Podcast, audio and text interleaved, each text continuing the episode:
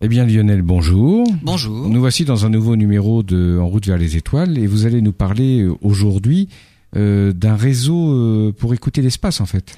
Exactement, en fait c'est un, un réseau d'antennes, donc des paraboles, des grandes paraboles, euh, qui a été achevé fin 2013. Et ce réseau d'antennes, contrairement à des télescopes qui observent le ciel dans la longueur d'onde visible, dans les longueurs d'onde visibles ou peut-être l'infrarouge, eh ben, ces antennes-là écoutent le ciel. Elles observent le ciel dans le domaine des ondes millimétriques et même submillimétriques. Et en fait, avec cette finalement nouvelle fenêtre d'observation du ciel, et les surtout les performances inédites de ce télescope fantastique dans les Andes chiliennes, eh bien on fait des découvertes incroyables et on l'a situé dans un endroit assez particulier dans les Andes chiliennes à plus de 5000 mètres d'altitude. Et pourquoi à plus de 5000 mètres d'altitude? Vous allez y venir dans quelques instants, mais c'est simplement pour les aperçu. conditions atmosphériques, oui. pour avoir un endroit sec. D'accord, c'est très important pour ne pas te pour observer à ces longueurs d'onde-là, il faut mmh. à, tout, à tout prix une atmosphère sèche. C'est le désert d'Atacama qui est le plus aride du monde. Bon, on se retrouve dans quelques instants. Donc Lionel, nous partons au Chili, dans le désert d'Atacama, c'est ça? On va dans le Chili, exactement. Ouais. Donc à plus de 5000 mètres d'altitude, 5100 mètres exactement.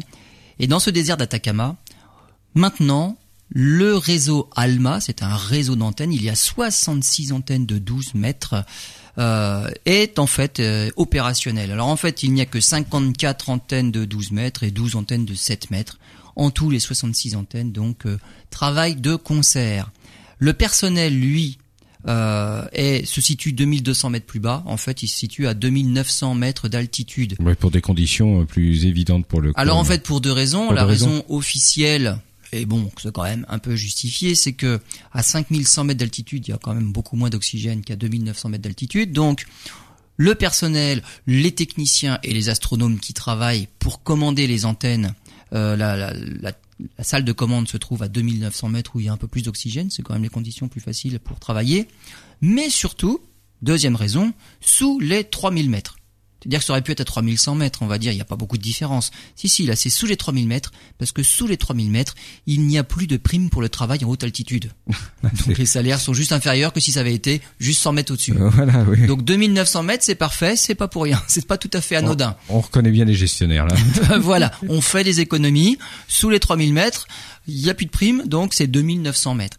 Euh, autre raison, c'est que euh, dans le désert d'Atacama, il y a déjà des instruments, hein, le VLT au Chili, donc le, le Very, Very, Large Telescope, c'est les quatre télescopes de 8 mètres 20 de l'agence, euh, donc de l'ESO, hein, c'est le, mm. le, le télescope européen. Euh, on se sert de sa salle de commande en fait. C'est une salle de commande commune et donc il y a aussi tout les, le contrôle de ce fameux ALMA, donc ces 66 antennes. Donc on n'a pas reconstruit un bâtiment, on se sert des bâtiments existants déjà pour le VLT pour commander en même temps ALMA.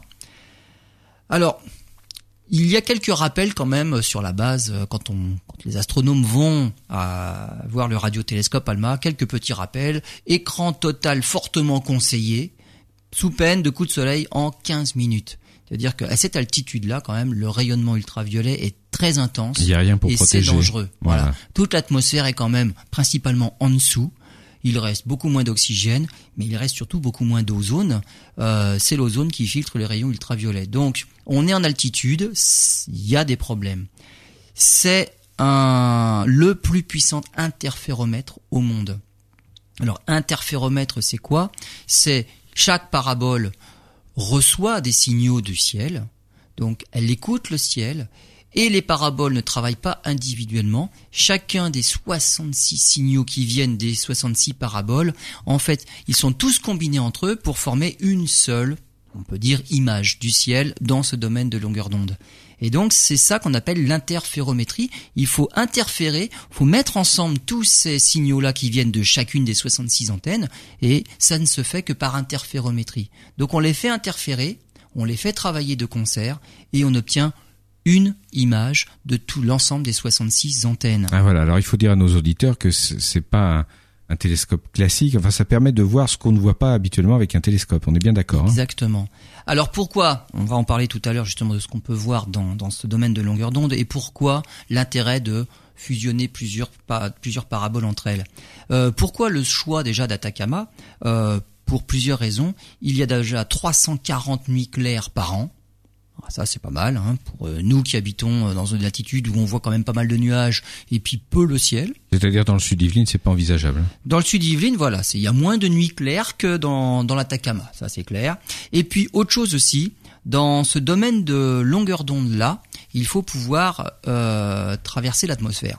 C'est-à-dire que quand on a un télescope sur Terre, c'est quand même pour qu'il puisse voir quelque chose. Bien sûr. Et donc, on sélectionne des fenêtres de longueur d'onde qui traversent l'atmosphère. Cette longueur d'onde-là, ces longueurs d'onde-là, millimétriques et submillimétriques, sont absorbées par l'humidité de l'atmosphère. Donc, il faut trouver un endroit le plus sec possible. C'est possible. oui. Bah, le désert d'Atacama, c'est l'idéal. Hmm. Moins de 1 mm de précipitation par an. C'est bien. C'est sec. Il n'y a pas une herbe qui pousse, il n'y a rien qui pousse. On se croirait sur Mars. Dans ces conditions, les ondes millimétriques et submillimétriques ne sont pas absorbées par l'atmosphère, elles arrivent jusqu'aux antennes. Donc ce télescope-là, si on le mettait dans les Yvelines, il ne verrait rien du ciel. C'est-à-dire que les ondes qui viennent du ciel seraient absorbées par l'atmosphère et Bien on sûr. aurait beau avoir une parabole sur le sol pour écouter, on n'aurait aucun Il serait signal. complètement aveugle, si je... ou Exactement. sourd plutôt. Voilà, il serait sourd, il ne verrait rien à ces longueurs d'onde-là. Hmm. Donc parlons un peu des, des longueurs d'onde.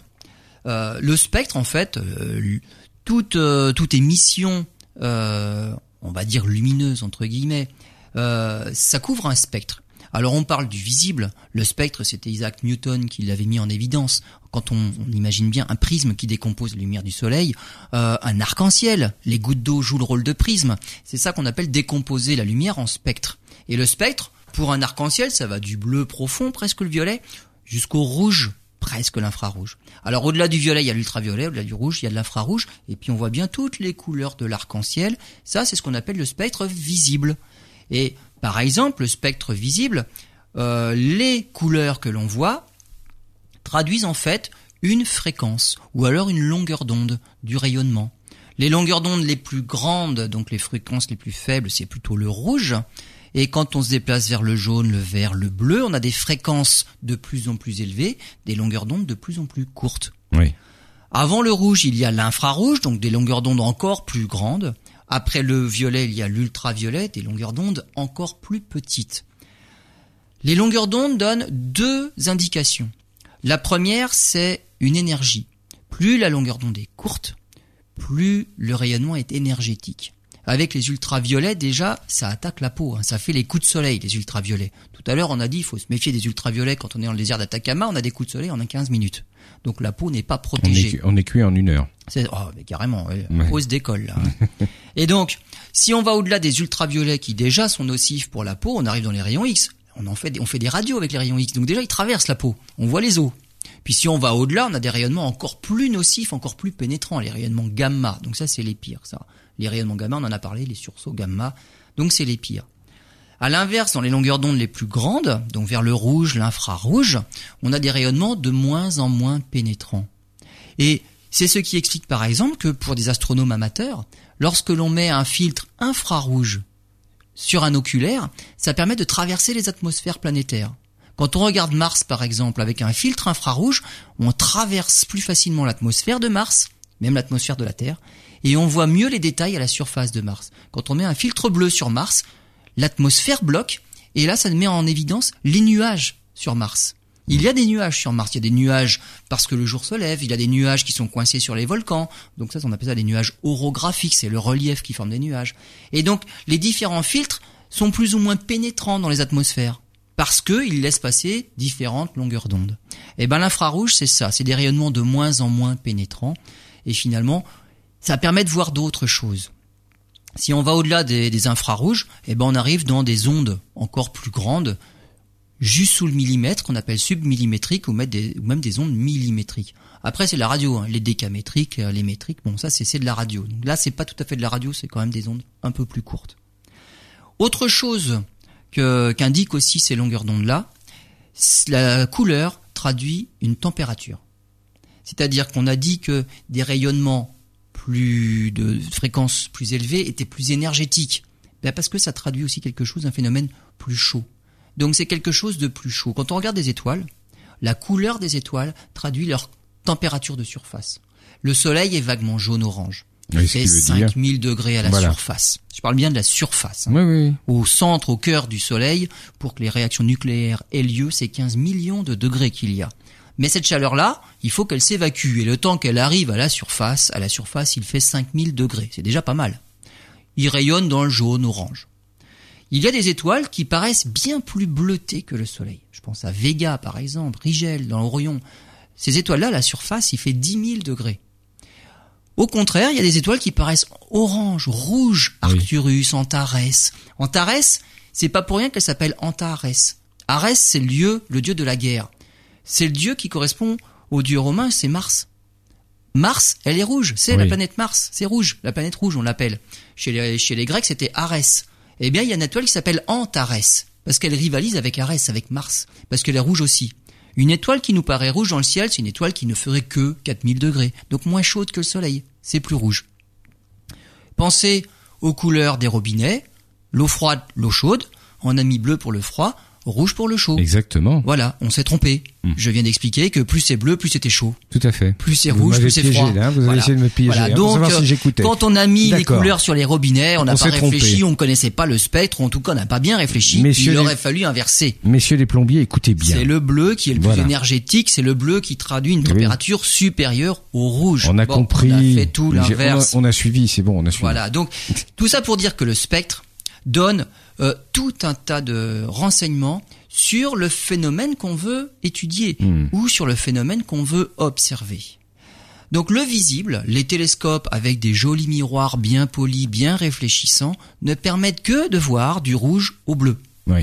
Le télescope spatial, c'est un peu différent. Lui, il a été euh, conçu de façon à aller un peu au-delà dans l'infrarouge. C'est pas qu'il a été poli différemment, mais on l'a mis surtout dans l'espace. Notre atmosphère, quand même, absorbe pas mal l'infrarouge. Euh, si on veut étudier dans l'infrarouge, il faut quand même le mettre au-delà de l'atmosphère terrestre. Si on veut étudier d'autres longueurs d'onde qui sont absorbées par l'atmosphère de la Terre, il faut réellement sortir de l'atmosphère. Donc là, faut les mettre dans l'espace. Eh bien, ce télescope euh, ALMA, euh, ce ces radiotélescopes, ces antennes-là, vont au-delà. Alors, elles sont sur le sol, mais on l'a mis suffisamment haut pour pouvoir observer quand même à travers l'atmosphère.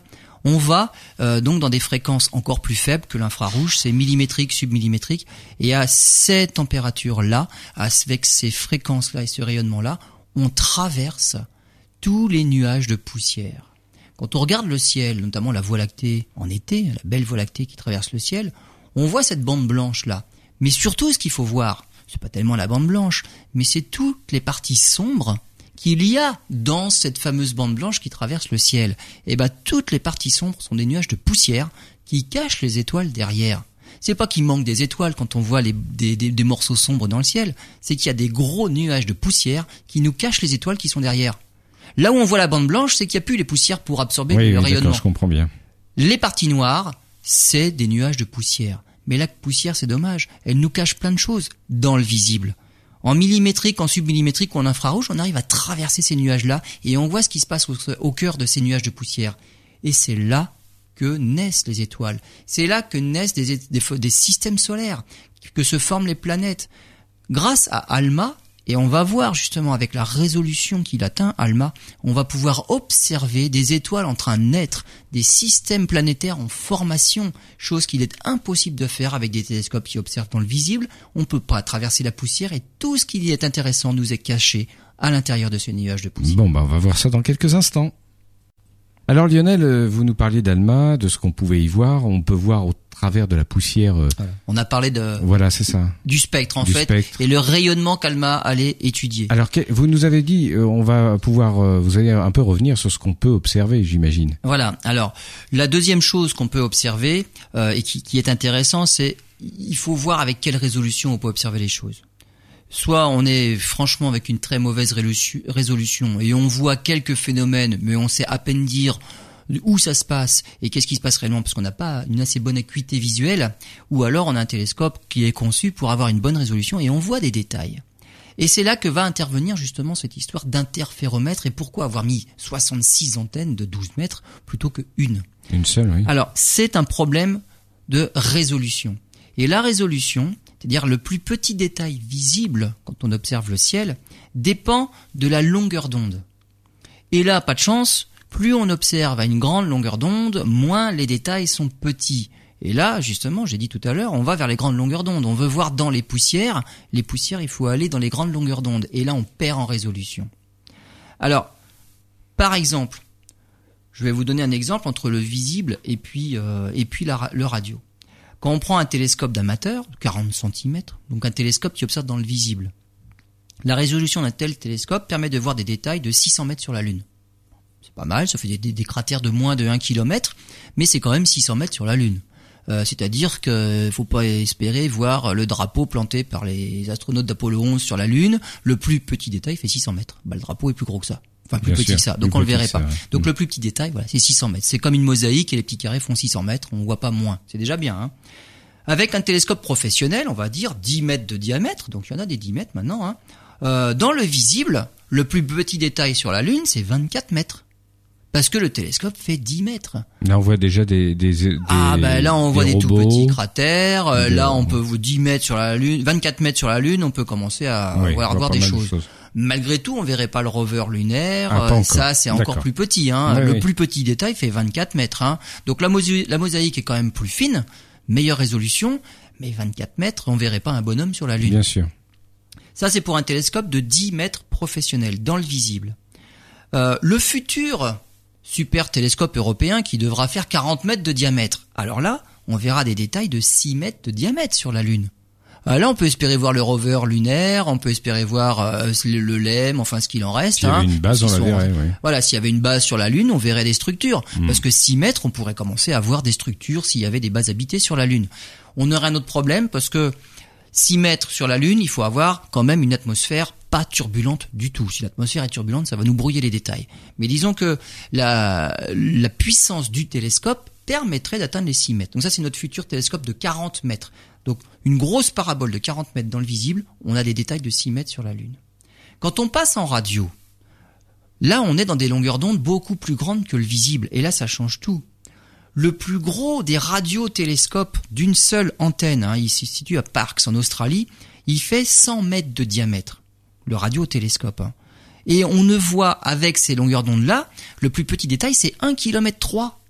C'est-à-dire qu'avec nos télescopes d'amateurs dans le visible, on Vous voit déjà plus. deux fois mieux. Oui, oui. Simplement parce que le 100 mètres, c'est du radiotélescope, il observe dans le domaine radio. Et la longueur d'onde est plus grande, d'un coup on perd tous les détails. Et il faut des énormes antennes. Et voilà pourquoi, avec les antennes qui ne font que 12 mètres, mais dont on peut regrouper tous les signaux par interférométrie, quand on éloigne les antennes les unes des autres, c'est comme si on avait un radiotélescope géant qui aurait la taille de l'écart maximum entre les antennes. Et les antennes, on les a mises sur des rails de chemin de fer de telle manière qu'on puisse les écarter les unes des autres. Et le plus grand écart qu'on puisse faire, c'est les éloigner les unes des autres de 16 km. Et donc ça nous fait une résolution d'un radiotélescope qui aurait 16 km de diamètre. Ah, bon, là, d'un coup, c'est énorme là. C'est énorme, oui. À 16 km de diamètre, ça a beau être en son en ondes millimétriques ou submillimétriques, on pourrait voir des détails de 8 mètres sur la Lune. On verrait un bus sur la Lune. On récupère tout de suite avec la taille du radiotélescope, ces 66 antennes là qui peuvent s'écarter de 16 km, on récupère la résolution qu'on a perdue parce qu'on observe dans le millimétrique. D'accord. Et là, on verrait un bus sur la Lune. Donc voilà l'intérêt d'avoir fait 66 antennes, parce qu'on est incapable de faire une antenne qui ferait 16 km de diamètre d'un seul tenant, faut Oui. pas rêver. Mais 66 antennes de 12 mètres, ça on sait faire. Après, la technologie, et c'est pour ça que ça n'arrive que maintenant, et que ça n'a été opérationnel que fin 2013, c'est de pouvoir combiner ces signaux-là. Donc c'est l'interférométrie qui est la technologie de pointe. Fabriquer des antennes, on se fait depuis longtemps. Oui, bien On sûr. savait même faire des plus grandes que ça. 12 mètres, ça suffit. Dans le millimétrique, submillimétrique, et là, on les combine les unes avec les autres par interférométrie. C'est là toute la nouveauté. Alors, le cahier des charges des antennes, vous allez voir que quand même la technologie, on est allé, on a poussé les choses drôlement loin. Dans le désert d'Atacama, les conditions atmosphériques, on l'a déjà dit, c'est assez extrême. Il faut résister à des, des amplitudes thermiques de moins 20 à plus 20 degrés. C'est-à-dire en hiver, ou même la nuit, il fait pas très chaud, moins 20 degrés. Il n'y a Et pas d'atmosphère, il y a surtout pas de nuages la nuit pour pouvoir garder la chaleur terrestre. Ça rayonne, hein, donc ça perd de la chaleur dans la nuit. Donc moins 20 degrés facile. Et puis l'été, c'est l'inverse, écrasé par la chaleur. Bon, 20 degrés. Mais 20 degrés sous les ultraviolets, ça cogne bien. Mais c'est énorme. Hein bon voilà, il y a une énorme amplitude thermique. Bien sûr. Euh, L'ajustement des éléments pour former chaque parabole, hein, parce que les paraboles sont même pas d'un seul tenant, c'est des morceaux, et en tout, ça forme une belle parabole. C'est réglé à 25 microns. Donc c'est vraiment ajusté très précisément. Chacun des éléments 25 microns pour que ça fasse une parabole la plus parfaite possible. C'est presque un miroir qu'on aurait poli. Hmm. Là les éléments sont taillés les uns après les autres et on les assemble simplement pour former une parabole. Il n'y a pas de polissage, c'est un assemblage, mais l'assemblage il est précis à 25 micromètres et les panneaux sont recouverts de nickel et même recouverts d'une couche de rhodium. C'est un métal particulier, donc on a vraiment fait les choses parfaitement. Tout ça pour aller au-delà de l'infrarouge et observer, donc on a dit, hein, à travers euh, à travers les poussières, pour déterminer et même la composition moléculaire. Quand on est dans le millimétrique submillimétrique, on traverse les poussières et on a la signature de molécules. Et des molécules pratiquement organiques. On a, on a déjà observé dans le submillimétrique des molécules qu'on appelle prébiotiques. C'est presque les briques de la vie. On a du méthane. Donc dans l'espace, on observe des molécules de méthane. ça commence à des molécules évoluées. C'est ça qui est intéressant. Des molécules d'eau. C'est dans ces longueurs d'onde-là qu'on les voit, ces molécules-là. Donc c'est intéressant. Ce qu'on observe aussi en observant donc les nuages de poussière, mais en pénétrant dans les nuages de poussière, puisqu'on a dit à ces longueurs d'onde-là, la poussière, elle absorbe pas, la poussière devient visible. Hmm. On la voit renvoyer son rayonnement, elle devient lumineuse, la poussière. Donc c'est ça qui les met en valeur, les nuages de poussière. Comme la poussière, il y en a un peu partout, même dans notre galaxie, on l'a dit tout à l'heure, eh ben on peut observer la dynamique des galaxies. Quand on observe les nuages, qui sont des nuages de poussière qui sont éjectés, ou même des nuages de poussière qui se déplacent vers nous et qui partent de nous, on peut observer la dynamique des galaxies. Et une autre chose aussi, une bonne raison pour laquelle on fait maintenant des instruments qui observent de plus en plus vers les grandes longueurs d'onde et non pas dans l'autre sens. C'est pour une bonne raison. Et ça, c'est, on doit à Edwin Hubble, donc euh, dans les années 50. Il avait montré, c'est la fameuse loi de Hubble, il avait montré que toutes les galaxies s'éloignaient les unes des autres. C'est-à-dire que les galaxies s'éloignent de la nôtre, par exemple pas les plus proches, parce que la galaxie d'Andromède la plus proche, en fait, se rapproche de nous, oui, entre en collision avec avec la nôtre. Mais les autres, d'un mouvement général d'ensemble, tout le monde s'éloigne les uns des autres. C'est ça qui a montré et qui a validé la théorie de l'expansion de l'univers. Une conséquence de l'expansion de l'univers, parce que Edwin Hubble avait dit toutes les galaxies s'éloignent les unes des autres, mais elles s'éloignent d'autant plus vite qu'elles sont éloignées. Oui. Donc une galaxie très loin s'éloigne encore plus vite de nous. Une chose qui se passe, c'est l'effet Doppler. L'effet Doppler, c'est typiquement l'ambulance avec la sirène. Ah voilà, vous Quand la sirène de l'ambulance s'approche de nous, la sirène paraît aiguë. Quand la sirène de l'ambulance s'éloigne de nous, la sirène paraît beaucoup plus grave. C'est vrai. pourtant, la, la, la fréquence, la même, hein, ah bah bien sûr, la, la, sirène n'a pas changé de fréquence. C'est exactement les deux tons, c'est les mêmes deux tons, mais simplement c'est c'est le déplacement qui fait que les tons nous paraissent différents. C'est plus aigu quand ça se rapproche, c'est beaucoup plus grave quand ça s'éloigne. Ce qui est valable pour l'oreille, pour la sirène de l'ambulance, c'est exactement la même chose avec la lumière, pour la lumière des galaxies. Bien sûr. Une lumière, la lumière d'une galaxie qui viendrait vers nous serait décalée vers les longueurs d'onde plus courtes. C'est-à-dire des sons, mais une lumière plus élevée. C'est-à-dire que tout le spectre serait décalé vers le bleu. Quand on observe une, une galaxie qui s'éloigne de nous, tout son spectre est décalé vers le rouge. Mais les galaxies, au loin dans l'univers, qui vont très très très vite. Leur lumière est tellement décalée vers le rouge qu'on les voit même plus dans le visible. C'est-à-dire qu'avec un télescope, avec un miroir qui regarde dans le visible, on a beau faire des télescopes de 10 mètres, de 40 mètres, on voudrait observer encore plus loin, on se dit on va faire un télescope de 2 km si c'était possible. Mais ça sert à rien parce que dans le visible de toute façon, si on veut aller voir très loin ce qui se passe, on n'a plus de lumière toutes les galaxies ont leur lumière qui a été décalée dans l'infrarouge ou dans le millimétrique. Donc c'est pas la bonne longueur d'onde le visible. Il ne sert à rien de faire un énorme télescope qui observerait dans le visible. C'est une erreur de longueur d'onde, il serait aveugle. Oui, oui. Le signal n'a pas la bonne fréquence. Et donc il faut faire un télescope eh ben, qui observe lui dans la bonne longueur d'onde pour réussir à choper ces galaxies-là très loin eh ben faut aller voir au-delà de l'infrarouge, faut aller voir dans le millimétrique et submillimétrique. Eh ben Alma il va servir à ça.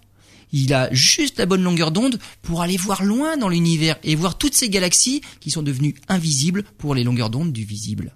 Très Donc bien. ALMA va servir à ça. On va aller voir loin dans l'univers grâce à ça. Bon, on va rentrer dans les détails, j'imagine, dans la prochaine partie. À tout de suite. Alors, euh, Lionel, euh, vous avez commencé à nous expliquer euh, ce à quoi pouvait servir le, le ALMA. quoi. le super télescope, le, super radio-télescope. Le les radio-télescope. 70 Je cherchais mes mots. Et effectivement, bon, on va commencer petit à petit. Vous allez rentrer dans le détail et nous expliquer Alors, un peu tout ce qu'on va voir, parce voilà. que si ça nous permet de voir loin et si ça nous permet de voir dans les nuages de poussière, il y a, il Voilà. y a bien des raisons. Ça permet de voir loin des choses, mais si on regarde loin, on aura moins de résolution, parce que là on va loin évidemment, mais ça permet de voir mieux ou différemment des choses qui sont proches, qui étaient cachées dans oui, la poussière. Il sert à ça aussi. Oui, hein. oui, tout à fait. Et donc on va voir donc les premiers résultats d'Alma, puisque là, euh, on avait commencé finalement depuis 2013, même 2012, même qu'il n'ait pas été complet. On n'a pas attendu d'avoir les 66 antennes pour commencer à se mettre à étudier quelque chose dans l'espace. On a fait au fur et à mesure, mais maintenant il est à sa pleine puissance, 66 antennes opérationnelles. Alors, une première, euh, les premières retombées, de- des premières données, c'est dans des systèmes solaires en formation, des systèmes planétaires en formation, ce qu'on appelle la ligne des glaces. La ligne des glaces, c'est quelque chose euh, que les astronomes pensent tout à fait primordial dans les systèmes planétaires. C'est-à-dire que c'est la taille, la distance par rapport à l'étoile, au-delà de laquelle on peut trouver de la glace. Parce que si on se rapproche de l'étoile, on imagine bien que la température commence à monter et puis la glace ben, finit par fondre et puis il n'y a plus de glace du tout. Bien sûr. Alors, c'était, c'est quelque chose qu'on observe chez nous, hein, dans notre système solaire, mais ce qui est bien avec tout ce qu'on commence à découvrir partout autour de nous, c'est que ce qu'on pensait universel et que tout le monde devait ressembler à notre système solaire et que notre système solaire devait être le référent absolu pour tout ce qui se passait ailleurs. Maintenant, avec tout ce qu'on observe autour, on se rend compte que c'est pas tout à fait vrai et c'est un exemple parmi d'autres. Mais ce qui est bien, c'est que maintenant on commence à dégager ce qui est le- la, la loi d'ensemble et avec les particularités Bien propres à chacun. Mm. Donc le système solaire n'est pas une référence, mais là on voit les aspects fondamentaux de tous les systèmes planétaires. Une chose, c'est la ligne des glaces. Chez nous, par exemple, la ligne des glaces, euh, alors la, la ligne de glace, elle se situe euh, au niveau de l'orbite de Jupiter. Mais c'est la ligne des glaces d'eau. Parce qu'il y a plusieurs composés qui peuvent givrer, qui peuvent devenir solides. Et la ligne des glaces du monoxyde de carbone, donc pas de la glace d'eau, mais de la glace de CO, monoxyde de carbone, elle se situe au niveau de l'orbite de Neptune. Alors, l'idée, et voilà pourquoi on pense que c'est quelque chose de fondamental, l'étude de la ligne des glaces dans un système planétaire, euh, c'est dans la formation même des planètes. On a des scénarios qui expliquent comment un nuage de poussière et de gaz finit par s'effondrer sur lui-même. 99% de la masse de ce nuage se condense au centre pour former l'étoile, et le pourcent restant, ça fait un disque de poussière autour de l'étoile, et de ce disque de poussière-là vont naître des planètes. Mm, bien sûr. Les planètes vont naître par accrétion, ces petites poussières-là qui sont des grains, hein, c'est c'est du micron. Donc ces grains de l'ordre du micron ou du millimètre finissent par s'entrechoquer et ils grossissent. Ils grossissent, ils font des blocs de plus en plus gros.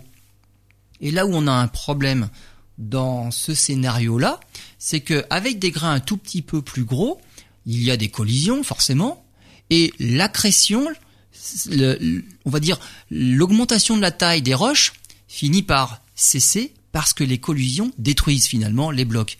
Et dans nos scénarios, on a un problème, c'est que ça commence par s'agglutiner, les petits grains de quelques microns grossissent, et arrivé au- autour du décimètre du mètre, ça s'arrête de grossir. Et nos planètes ne se forment pas parce que les collisions l'emportent Oui, sur l'agrégation. Mm.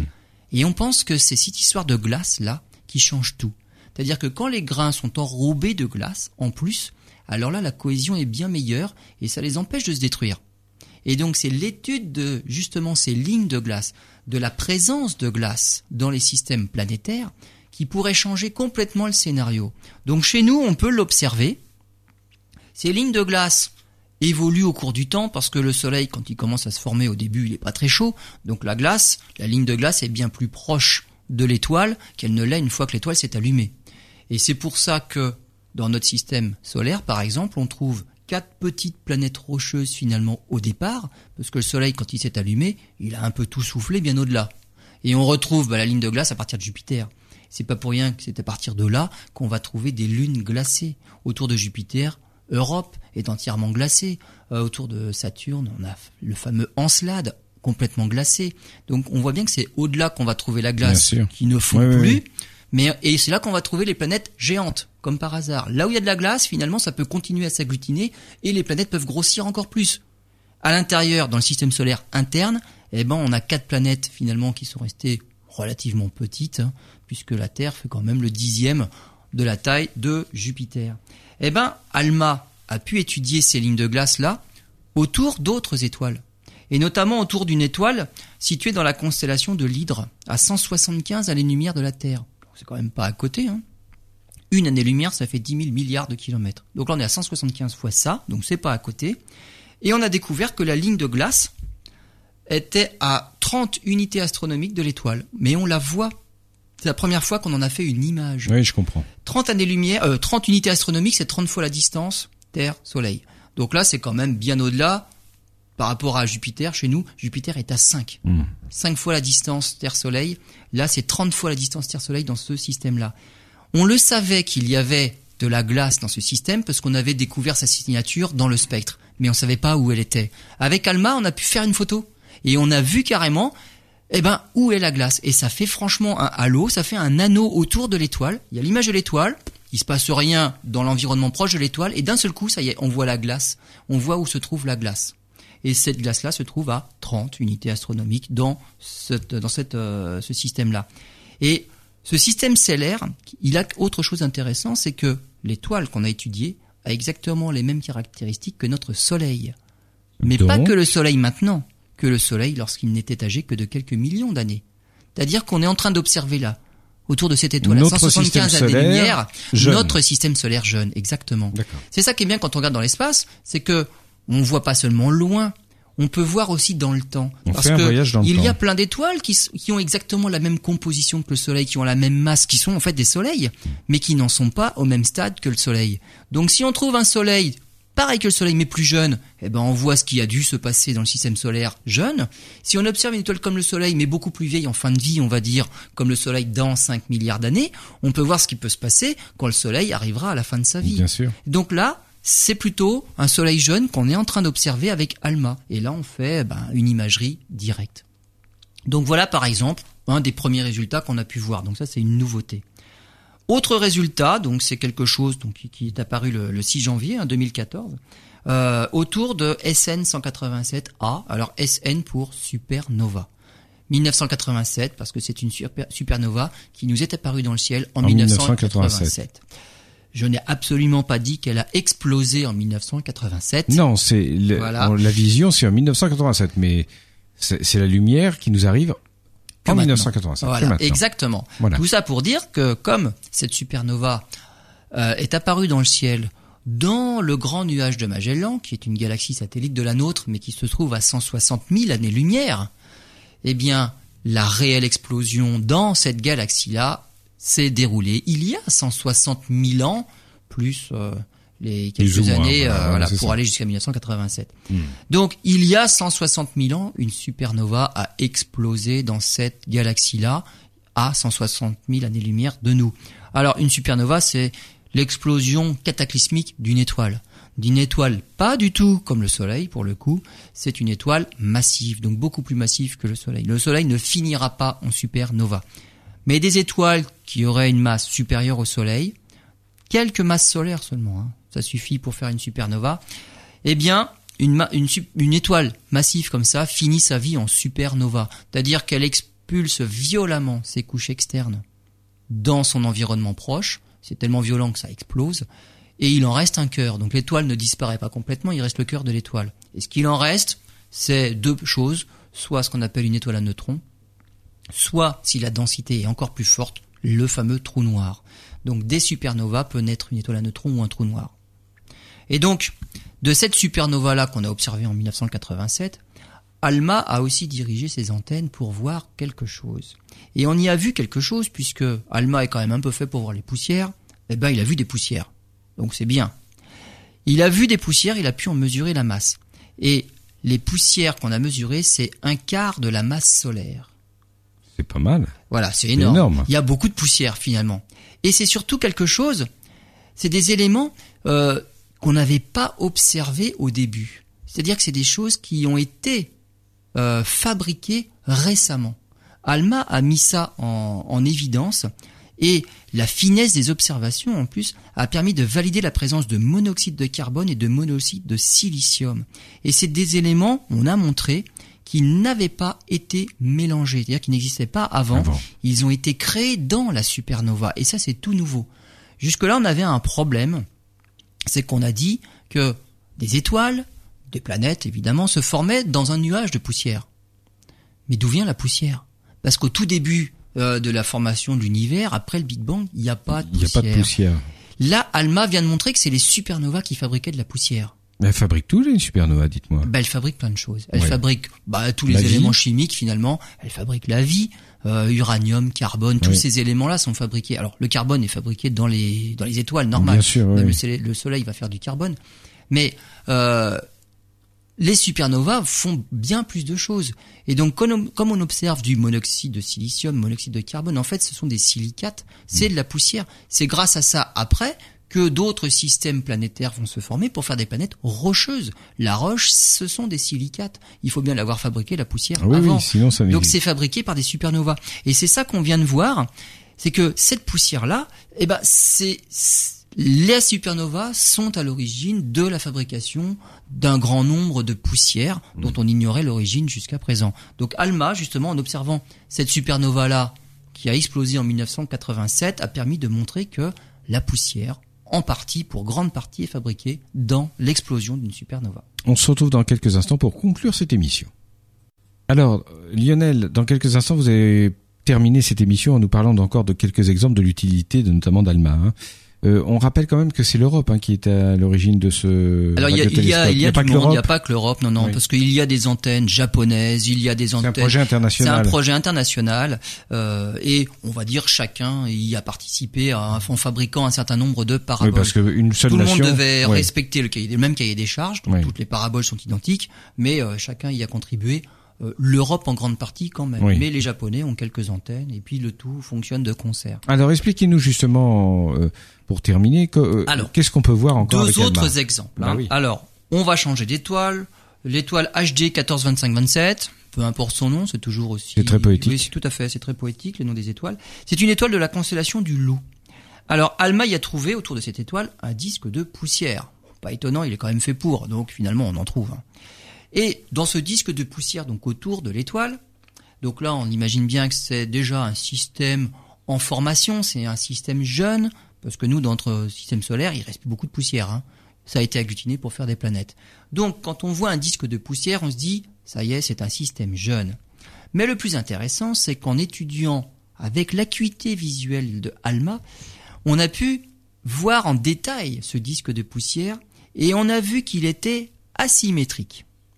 Donc il n'est pas symétrique, preuve qu'à un endroit donné, il y a quelque chose comme un grumeau qui est en train de se former. Donc une planète. Voilà. C'est une planète en formation et on le voit en direct. Donc avec sa supervision, on voit une planète en formation dans les disques de poussière des autres étoiles. Donc ça, c'est fantastique. Les exoplanètes, on en parle depuis un moment maintenant. On en connaît plus de 1800. Mais elles sont déjà abouties. C'est voilà, c'est- ce sont des- déjà des planètes abouties et des planètes que l'on voit, on va dire par effet secondaire pratiquement. On les voit pas en direct. Quoique, ça y est, on commence à prendre en photo des vraies images de vraies planètes maintenant en direct. Alma, c'est différent. Alma, lui, photographie la poussière, lui. Et il peut voir des protoplanètes. Donc c'est une planète qui n'est même pas encore aboutie. Il la verrait pas, la planète aboutie, parce qu'une planète aboutie ne renvoie que la lumière de son étoile. Et là, c'est plus du tout la bonne longueur d'onde pour oui, Alma. oui, bien sûr. Lui, ce qu'il voit, c'est de la poussière, ce qui Donc, rayonne. C'est vraiment pour euh, mieux comprendre le- les débuts du, de l'univers et des La systèmes solaires. poussière, c'est le début, c'est la formation de quelque chose. Lorsque c'est formé, il n'y a plus de poussière. Elle a été utilisée, elle a Hmm. Bien été sûr. éjectée, elle se retrouve ailleurs. Et donc, Alma, c'est vraiment pour voir la poussière, et on se retrouve du coup au tout début de la formation des systèmes stellaires et des systèmes planétaires. Eh bien, il a vu donc une matière un un endroit un peu plus dense dans ce disque de poussière, donc preuve qu'il y a justement quelque chose en formation. Alors là, on a estimé, on a fait des mesures qu'il y avait de la matière pour une planète gazeuse de la taille de Jupiter, donc ça veut dire gazeuse mais peu dense, ou alors plus petite, du coup plus dense, et rocheuse de la taille de la Terre. Donc on a pu mesurer, on va dire, la masse qu'il y a. Soit ça va rester une planète peu dense mais grosse, comme Jupiter, soit beaucoup plus compacte, de la taille de la Terre, de la masse de la Terre. Et évidemment, comme on voit quand même pas mal où elle, où elle se forme, à une distance de 5 fois Neptune. Donc c'est la première fois qu'on voit une planète aussi éloignée de son étoile, en train de se former. Donc 5 fois Neptune, là Ah ça oui, fait loin. hein. ouais, c'est loin. Pluton n'est pas à cette distance-là dans le Hmm. système solaire. Hein. 5 fois Neptune, c'est beaucoup plus loin que Pluton. Donc c'est quelque chose de très, très éloigné. Donc c'est vraiment une, une planète importante dans notre système solaire. On n'a pas de grosse planète à ce point aussi loin. C'est pas possible. Donc voilà, on, a, on, a- on voit directement des planètes en formation. Et une autre, alors dernière, euh, dernier exemple qu'on va dire, euh, là ça va être une étoile massive en formation. Là on a- vient de parler d'une planète, on va parler d'une étoile. Alors dans, dans un endroit célèbre pour les astronomes amateurs, c'est dans la nébuleuse d'Orion. La région d'Orion, alors c'est c'est une, constellation qu'on voit qu'on voit l'hiver. Ouais. C'est une, une constellation très grande et puis belle dans le ciel avec des étoiles bien brillantes. Et dans la région d'Orion, il y a un endroit qu'on voit à l'œil nu. Alors dans les dans les cieux bien dégagés, faut pas être sous les lampadaires, c'est pas possible. Mais si le ciel est suffisamment noir, on voit un endroit vaguement laiteux. On voit la nébuleuse d'Orion. Donc il y a un endroit où on voit. Alors si on met des jumelles, encore mieux. Puis si on regarde avec un télescope ou si on prend des photos, alors là c'est fantastique. Donc les amateurs font des photos tout à fait fantastiques de la fameuse nébuleuse d'Orion. Alors elle est située à 1400 km de la Terre. Et le centre de la nébuleuse, pour nous amateurs, est caché par des poussières. Et on voit des belles bandes noires. Donc pour nous c'est très beau. Mais évidemment, les bandes noires, qui dit bande noire dit poussière, qui dit poussière dit, ben, on voit pas ce qui se passe derrière ou ce qui se passe à l'intérieur. Bien sûr. Et voilà. Et en général, ça, c'est évidemment des étoiles, des régions d'étoiles en formation. Alors, on le sait depuis 1967 que dans ces régions de poussière, il y a des étoiles en formation. On le savait par la radio. Euh, évidemment, avec Alma, on va pouvoir passer à l'intérieur et voir réellement ce qui se passe.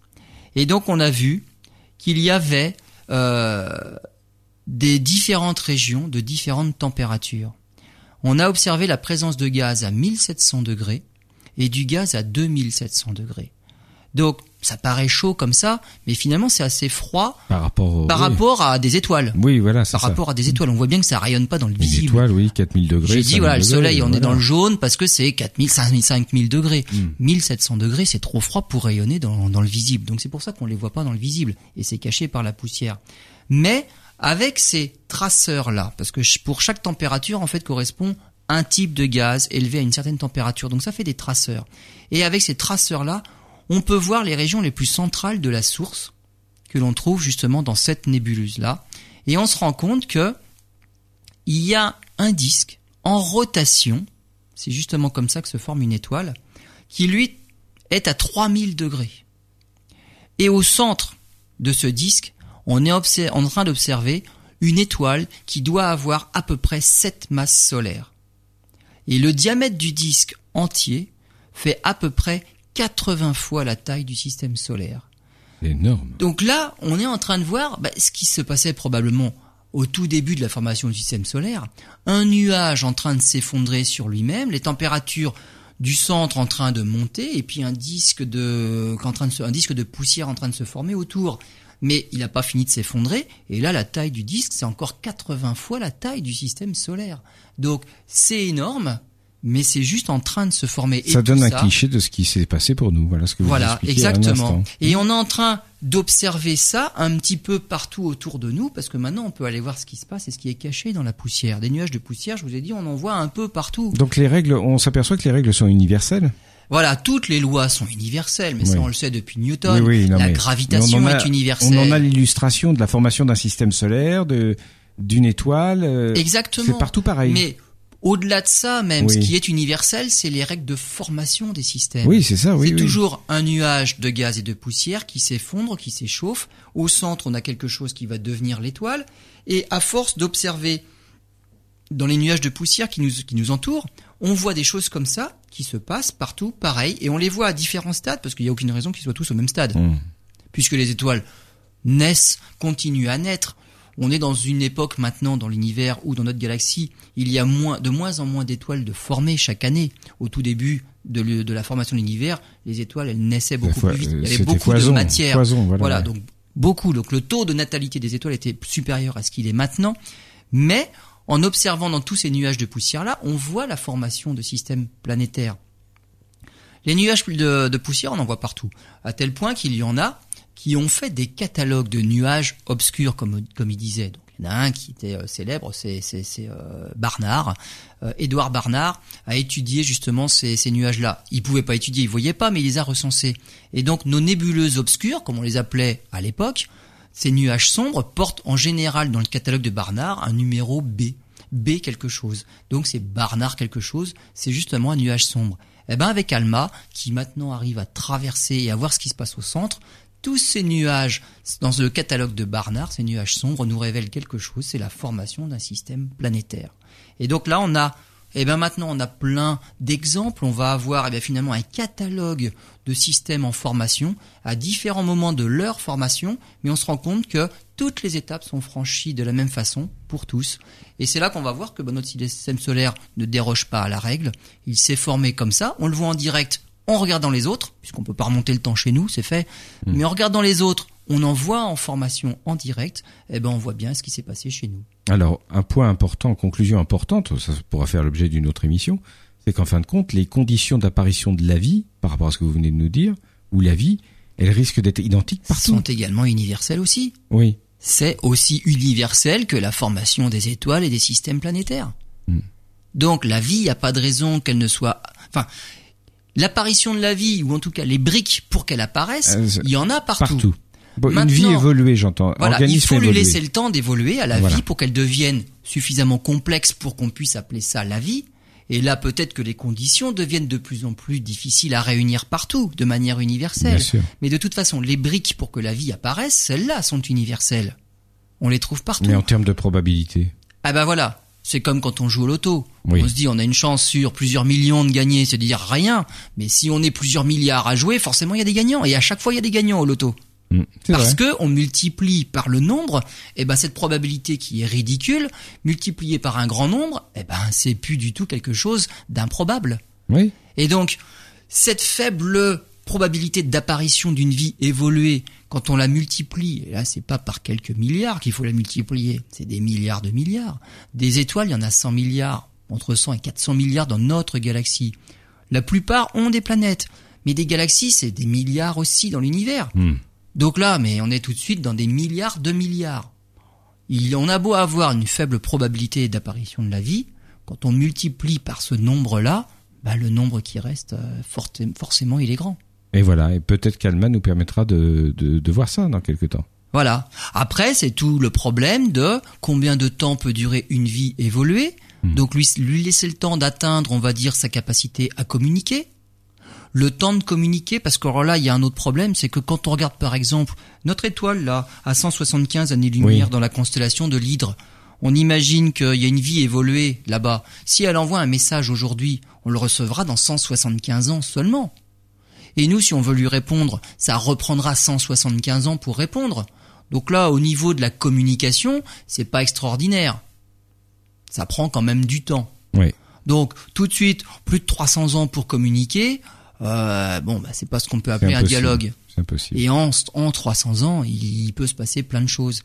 Donc après, il y a un problème de synchronisation D'accord. pour que différentes, peut-être, civilisations qui auraient atteint un certain stade, eh ben, le soient au même moment et puissent communiquer. Et là, euh, Hmm. La là, c'est un autre problème. C'est un autre problème. Là, c'est un autre problème. Mais pour un moment donné, à un moment donné, pourquoi pas, il peut exister beaucoup de civilisations différentes. Le problème de communication et de déplacement, ça, Ça, c'est différent. Mais en autre tout cas, chose. C'est c'est ce qui aura permis, euh, c'est ce que Alma nous permet de, euh, nous permet de réfléchir à tout ça et de concevoir que ça peut ça peut se passer un peu partout. Par Alma, d'une d'une part, Oui. qui nous montre que tous les systèmes stellaires planétaires suivent les mêmes règles de formation, et Alma nous montre qu'il y a beaucoup de molécules de base, de base pour la vie. Et tout ce que l'on voit maintenant avec les exoplanètes, on en est à bientôt 2000 exoplanètes autour d'autres planètes. 2000, mmh. bah, ça commence à faire, alors qu'on n'est que dans un environnement proche de la Terre. Quand on multiplie cet échantillon par tout ce qu'il y a qu'on n'a pas encore vu, forcément là, ça fait beaucoup aussi. Donc on sait qu'il y a beaucoup de planètes. On voit que l'apparition des planètes et la formation des planètes, c'est quelque chose de tout à fait banal. Donc euh, évidemment là, on se rend compte qu'on est en tout cas, au niveau planète, on n'est plus seul dans l'univers. Bon, bah, très bien, ça fera sans doute l'objet d'une autre émission. Lionel, merci. Merci d'avoir suivi ce nouveau numéro d'En route vers les étoiles consacré au radiotélescope ALMA. Je vous dis à la semaine prochaine pour une nouvelle émission.